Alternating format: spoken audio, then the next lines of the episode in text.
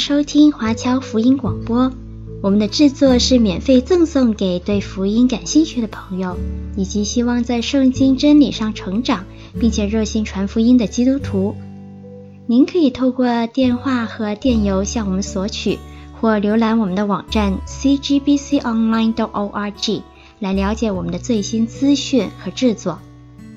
您也可以在 Apple Podcast、Google、Spotify 以及 SoundCloud。等各大 Podcast 平台的手机应用程式上搜索 CGBC Online 或加拿大华播来收听华播的制作。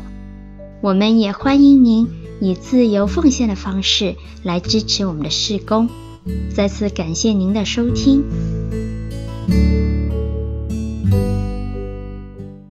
欢迎各位回到我们今天的新约纵览这个主义学的课程。今天是我们的第三课，我们会来看马可福音。这一课我给他的名字叫做马可笔下的耶稣。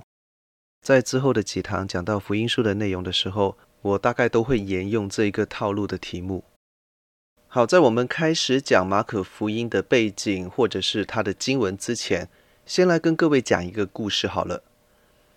从前有这样子的一个人，这个人他妈妈从小就知道他不平凡。即便是在他出生之前，他的母亲就有感受到一些好像是神迹般的启示，有一些非常奇妙的经历。然后呢，在他出生的时候，就有一些超自然现象的显现。这个人在幼年的时候就被很多的长辈认为说，他有一个属灵上的权柄，他有教导的能力。那当然，他的智慧也可以堪称是举世无双。这个人成年之后，他就离开家。然后在各个村落、各个城镇里面宣讲他所坚信的一些宗教和哲学相关的信息。他教导的重点往往是要舍弃今生所有的种种的物质上的追求，还有各种的恶习。当然，他也会劝告人要去追求一些在永远的将来的那种永美的景况，要追求灵魂得救这件事情。那他的教导就带给他不少的门徒，还有支持者。那一些拥戴他的人，通常都会把他称之为神的儿子。在他的种种奇妙的经历里面，据说他是可以有预测未来的能力。他也会帮人医治，还会帮人赶鬼。无论是物理上的，或者是精神上的、灵界上的种种的疾病，似乎他都可以处理。甚至有好几次，听说他还可以让死人复活。而且他也可以行各种各样的神迹和奇事。在他生命的最后，他被他的敌人所控告，他被以危害国家安全和统治这样子的罪名，最后被罗马政府处决。好，我们听完了这个人一生的经历，我现在来问大家，他是谁？我想，对于我们基督徒来讲，这一个故事讲到还不到一半的时候，大家都已经开始觉得说，嗯，应该我就是在讲耶稣基督。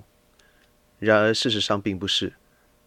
刚刚在描述的那一段人生经历的这个人，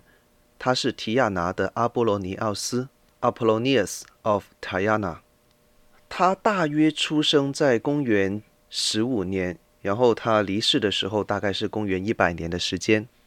所以，他跟耶稣以及耶稣的门徒，还有当时第一代的使徒们，应该算是同时代的人。他是一位信奉新毕达哥拉斯学派的哲学家。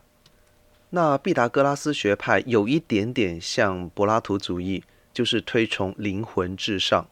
这个学派有非常多著名的哲学著作，所以各位如果有兴趣的话，也可以去看一下。那阿波罗尼奥斯他算是一位哲学家，同时他也是一位雄辩士，意思就是说他的口才非常的好，非常擅长跟人做辩论，当然公开演讲什么的都是不在话下。他有一点像保罗和耶稣，他也非常喜欢到处去旅行布道，用我们今天的话来讲，就是喜欢到世界各地去做学术交流。那像他这样子的人，通常也是非常出色的历史和哲学方面的导师。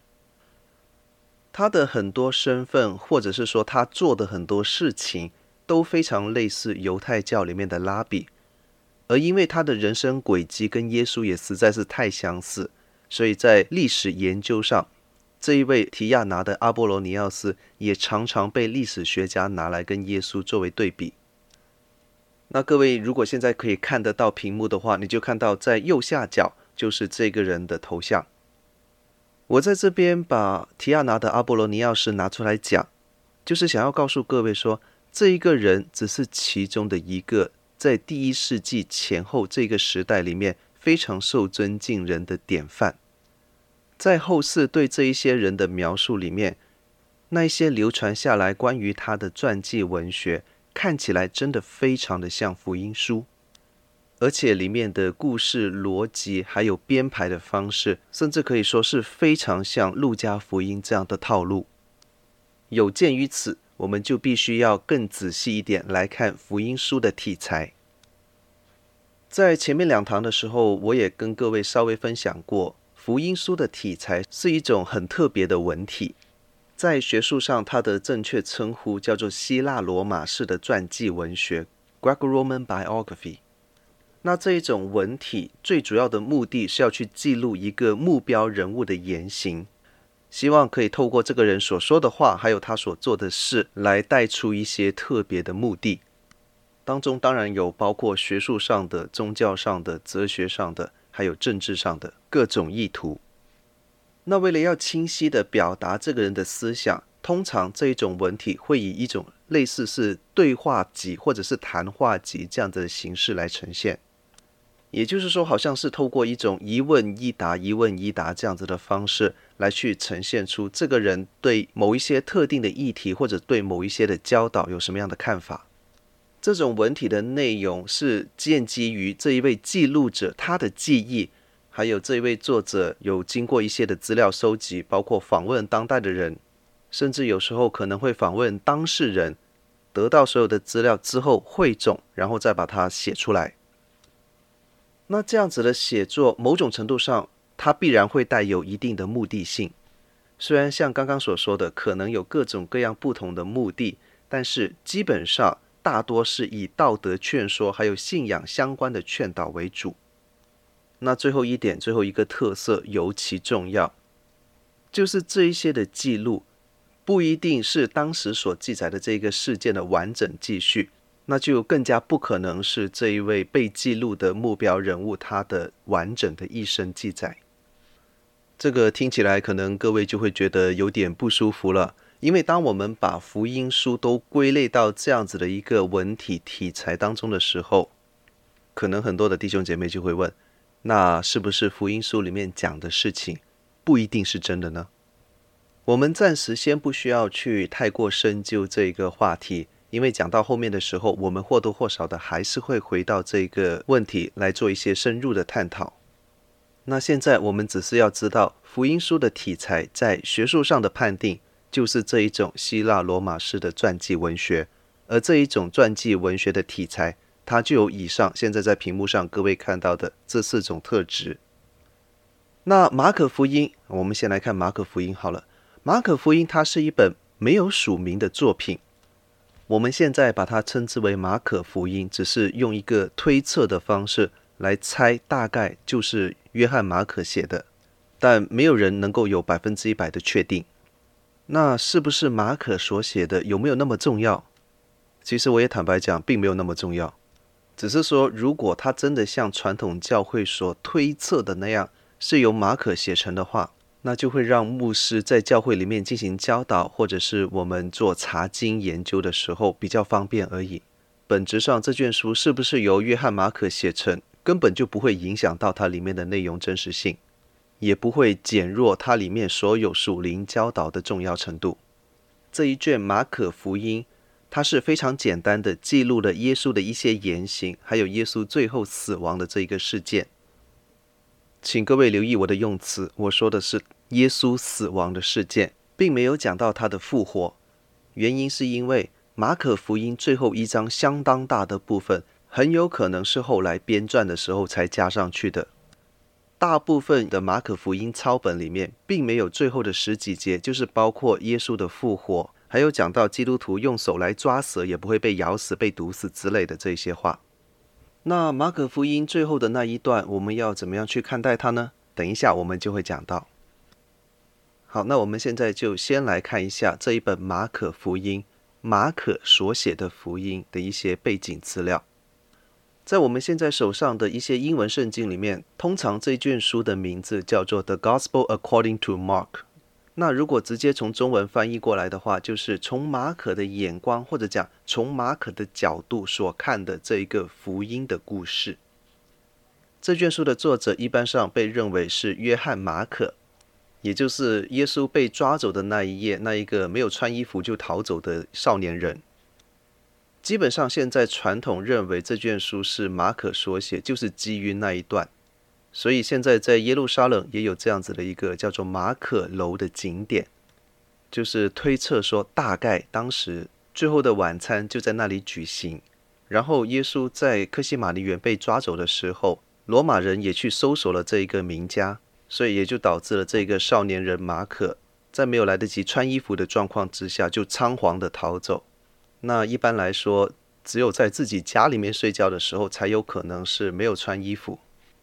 而且，如果一个人把这一段的记载写得那么的清楚，就是说，包括连不穿衣服逃走这么细节的事情都写下来的，一般就是这个作者在写自己的故事。所以，根据后面在《使徒行传》里面对于约翰马可这个人的描述。不少比较传统的基督徒的学者就会认为说，写这一卷马可福音的这个人，应该就是那一位逃走的少年人马可。那约翰马可后来他成为保罗的同工，也有跟保罗一起来去参与旅行布道的事工，只是后来因为某一些的缘故，好像有一点点被保罗嫌弃，不愿带他继续同行。那他辗转后来又成为了使徒彼得的秘书或者说助理。因为事实上，我们大家都知道，使徒彼得他的文化程度并不是太高。虽然他一直都有在讲道，而且到后期的时候也勉强可以写作，可是总体来讲，他的文化或者是文字运用的功底还算是比较粗糙的。所以像马可这一种在比较有钱的家庭里面成长，也受过相对比较好的希腊文教育的年轻人，就可以对彼得在书信表达上提供非常多的帮助。那传统上认为，整个马可福音里面最主要的资料来源是由使徒彼得来提供。也就是说，当马可在写这一本福音书的时候，很有可能是由彼得口述，把当时这些门徒和耶稣一起经历过的那些事情回忆出来，然后由约翰马可动笔，透过运用他自己的教育背景还有文字功底，把这些故事写下来。所以，某种程度上来讲，传统上会认为说，马可福音本质上就是彼得福音。马可福音被写成的时间比较能够被确定是在主后七十年之前，这个时间的划定并没有太多的争议性。把这本书的成书时间写在主后七十年之前，证据就是说，耶路撒冷被毁这一个事件，当它被记录在这一本马可福音当中的时候。似乎还是在讲着一个将来才会发生的事情，也就是说，这个还是一个预言。那耶路撒冷被毁，圣殿被毁，历史上就发生在主后的七十年。当时罗马的提多将军攻进耶路撒冷城，毁掉整个圣殿。如果这件事在马可写书的时候已经发生的话，那按照马可的习惯，或者讲按照当时写作的传统。应该他就不会说这只是一个预言，至少至少他也一定会做某一种程度上的标注，告诉他的读者说啊，耶稣当时在讲的时候确实是个预言，但是这件事情在我写的时候已经发生了等等。可是我们并没有在马可福音里面看到有这样子的记载或者是标注。那对于传统教会来讲，马可福音写成的时间还可以更早到主后四十五年左右。那在我们接下来的课程，在我们继续讲到新约各个书卷的时候，我们还会更多的遇到类似这样子的状况，就是说传统教会通常会把这些新约书卷写成的时间放得非常的前面，而学术界就好像是尽量往后推。马可福音这里讲到的主后七十年之前这个时间线，也是已经尽量往后推之后的结果。好，我们继续看。马可福音是最短的所谓的符类福音书，也可以叫做对观福音书。这个称呼的意思就是马太、马可和路加这三卷福音书，因为他们记载的事件和写作的手法相当的类似，所以常常可以被学者或者是普通的基督徒拿来对照着阅读，也由此就被称为对观福音，或者叫福类福音 （Synoptic Gospel）。那一般上，不管是学术界或者是传统教会，都认为说，马可福音应该是最早写成的一卷福音书。而且这一卷书最后也会成为另外两本福音书，就是马太福音和路加福音的写作蓝本。意思是，当路加和马太在写他们自己的福音书的时候，或多或少也有参考马可所写的这一卷书。当然，在教会的历史上，也有一派的人认为说，可能是马太福音先写成的，是马可参考了马太福音，然后把它进行了某种程度上的缩写。把马太福音当中那个太浓厚的犹太人的意味去掉，把那一些似乎只是针对着犹太人所说的教导删除掉，只留下那一些放诸四海而皆准、外邦人信徒看了也可以看得懂的部分。只有在某一些地方不得不讲到犹太习俗的时候，加上一点点特别的注解。所以这一派的学者或者讲这一派的思想就认为说，很有可能马太福音是第一本写成的福音书，而马可是参照马太福音，将这些信息浓缩之后，简化成为写给非犹太人看的一本简单版的基督徒信仰指南。所以从这边我们就可以比较容易理解说，马可福音它的原始读者应该是一些非犹太人，不然也不需要去特别标注和注解某一些犹太习俗的部分。那马可福音这一本书虽然它很短，可是基本上它是照着一个时间次序来去记载，它记载的历史事实是更加的丰富。有一些地方马太跟路加讲的没有那么细节的，在马可福音里面我们都可以看到更加详细的记载。那对于马可来讲，耶稣事工最重要的是他最后一周，就是在上十字架之前，在耶路撒冷最后的那一个星期。这一部分的记载占了马可福音三分之一的篇幅，所以由此可见，对马可来说，十字架在他的神学里面是非常的重要。在马可福音里面，我们看到耶稣就像是一个非常忙碌的仆人，他总是匆匆忙忙的在做着各种各样的工作。不光耶稣自己，连圣灵好像也是用这种匆忙的态度来服侍。最明显的标记就是说，他受洗之后，圣灵就把他吹到旷野里面去受试探，表现出一种非常急迫的、非常紧张的感觉。马可描写耶稣的行动和工作多过他的长篇教导。日后我们在读马太福音和路加福音的时候，特别是马太福音，各位就会发现，在马太福音里面，通常耶稣一讲到就是讲一整章，有时候甚至还会讲好几章。可是这一种长篇的教导，在马可福音里面几乎看不到，所以我们大概也可以猜测到，马可他是更看重耶稣所做的行为。在马可笔下的耶稣，他是透过一种以身作则的方式，向门徒还有后世的所有基督徒展现了一种为神服侍的形态。那最后要提到的是，马可福音就像我们开始的时候有讲到，早期的权威抄本里面。并没有我们现在所读的这一本和合本圣经当中的十六章九到二十节，这最后十二节的经文似乎是后面才加上去的。那如果我们排除掉这十二节经文的话，马可福音的结束可以说是结束得非常的仓促，甚至可以用戛然而止来形容。那为什么会有这样子的状况出现？很有可能是作者觉得之后的故事大家都知道，没有必要继续写下去。也有可能是他当时结束的时候，并不是一个完美的结束，所以希望看看日后要不要再继续加一点别的事情上去。那这一些的可能性都在我们华波中心另外出的一个系列，叫做《马可福音速读十二课》的系列信息里面有更多的介绍。欢迎各位去到我们的网站 cgbconline.ca 去查询和收听。那在这边我们就不再多做解释。好，我们再继续来看马可福音对耶稣的描绘是怎样的。当我们读马可福音的时候，我们可以感受到，耶稣在这一本福音书里面是呈现着两个非常相似又相关的形象。首先，他是受苦的上帝之子，这一点是毋庸置疑。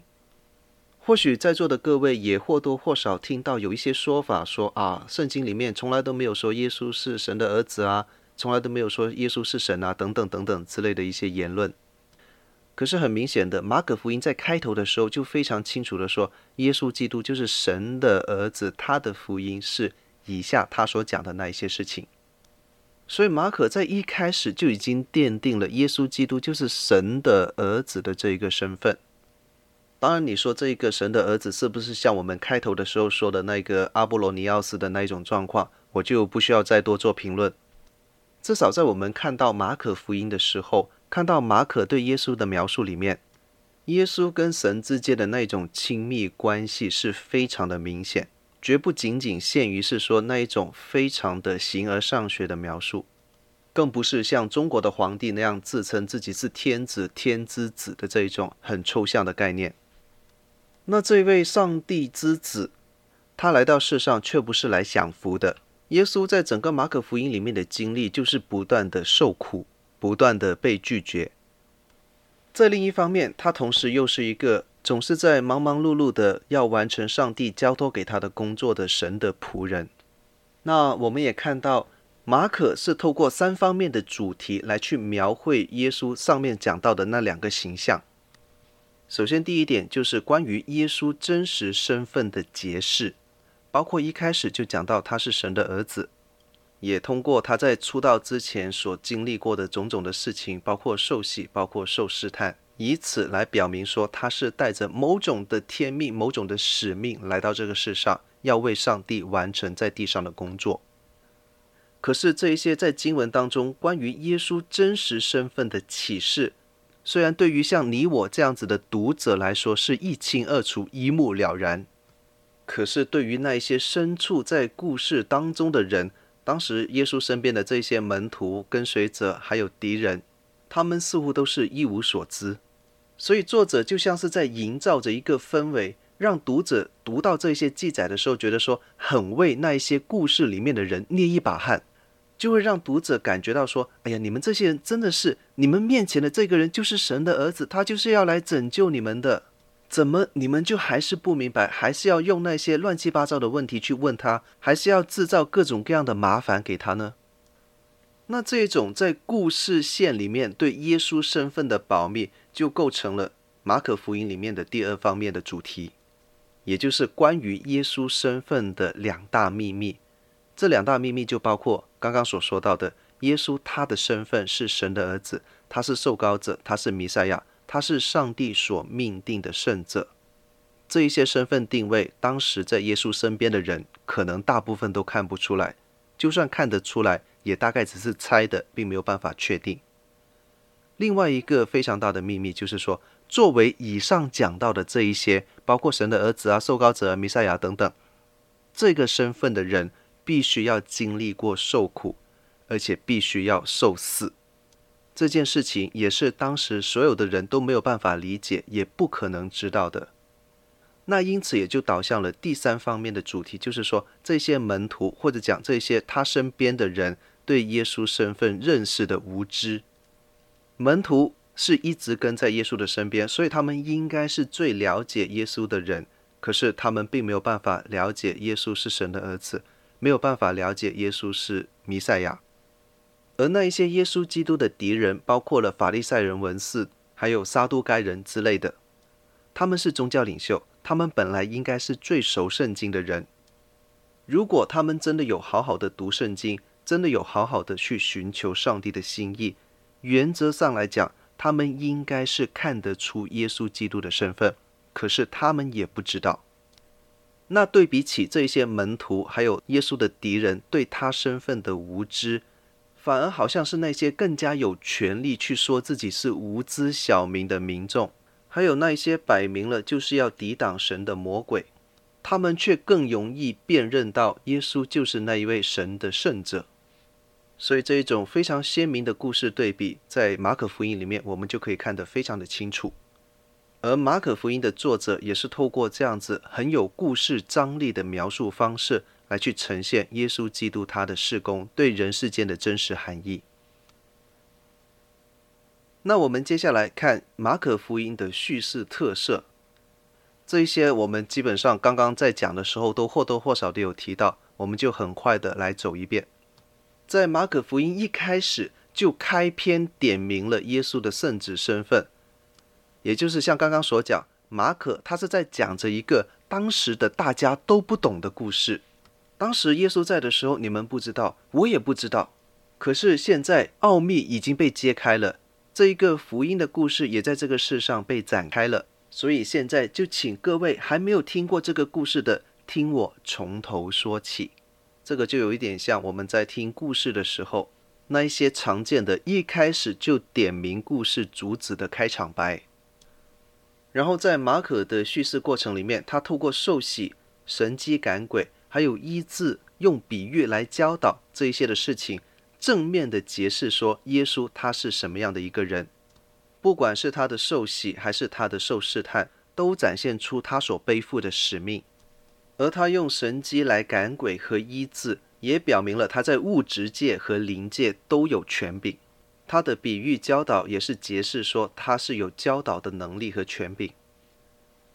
在这些正面的解释之外，马可也透过向魔鬼的证词、一部分的民众，还有彼得忽然神来一笔，不知哪里得来的一个灵感，然后对他的身份进行确认。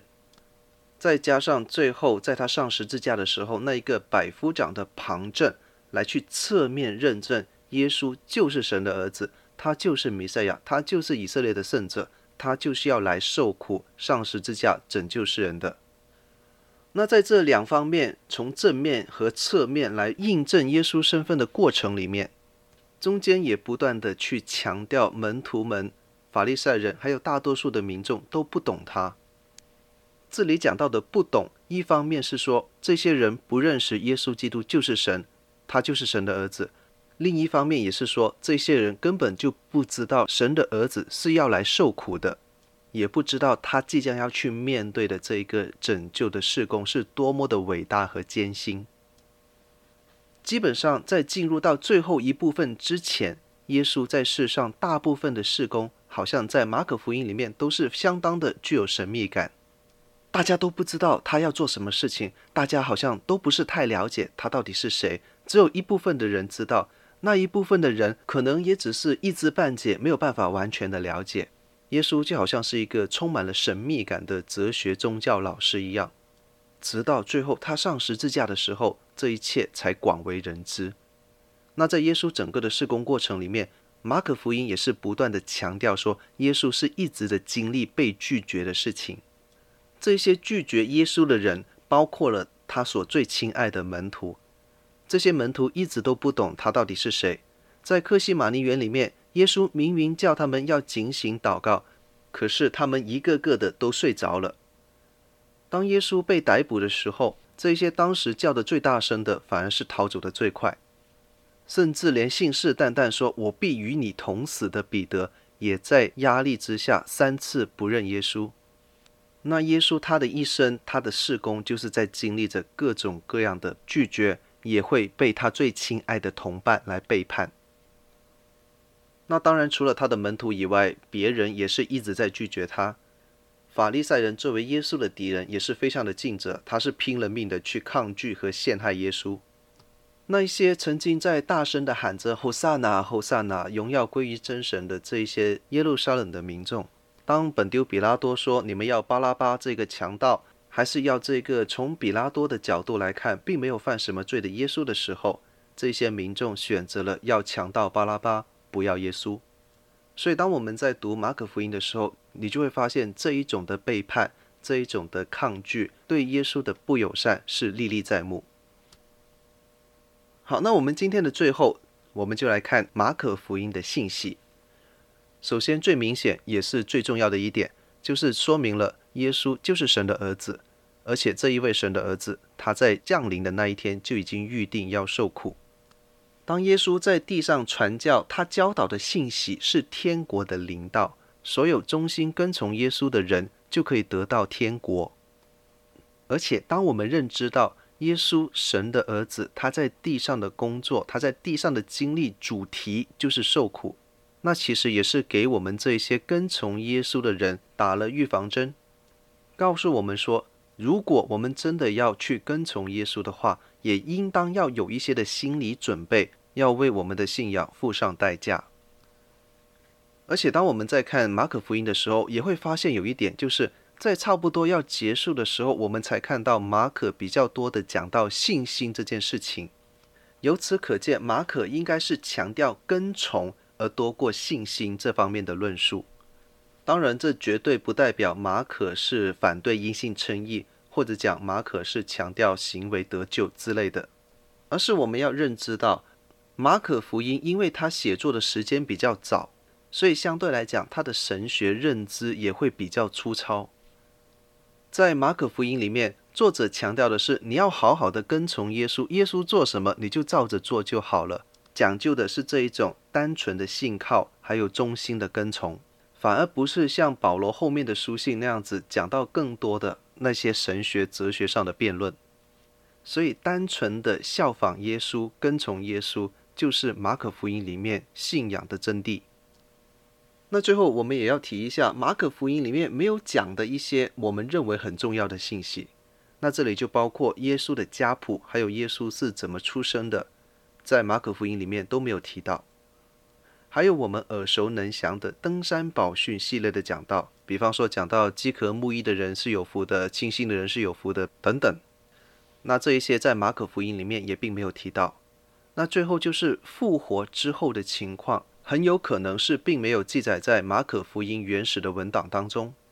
我们现在所读到的和合本圣经马可福音第十六章九到二十节这几节经文，很明显有一些是取材自其他的福音书。也有一些可能是取材自《使徒行传》。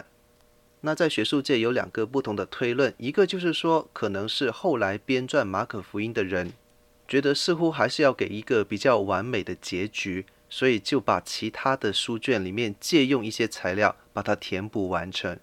也有可能是马可福音原始的作者自己后来读过别的福音书之后，再把它添加上去。那当然，也正如我一开始所说，无论是哪一种取向。其实都不影响我们理解马可福音乃至整本圣经的核心信息，而这种编撰和修订的工作也不影响圣经的权威。我们在学习新约的时候，只是要对这些事情、对这些状况有一点的了解，帮助我们更好的去学习这些圣经里面的内容，那就足够了，而不需要为了这些问题有太多的烦恼。我们相信上帝的保守。也相信他有能力，而且会维持他话语的纯正。他的圣灵也可以保守我们，不会把他的话读歪掉。所以我们在读新约，特别是读某一些有争议性的经文的时候，请记得要保持一个对神敬畏和对神开放的心态。这样子，我们就可以更加容易的从经文、从学习当中去理解上帝对我们的旨意。好，今天我们就讲到这里，感谢各位的收听。我们下次再见，愿神赐福于你。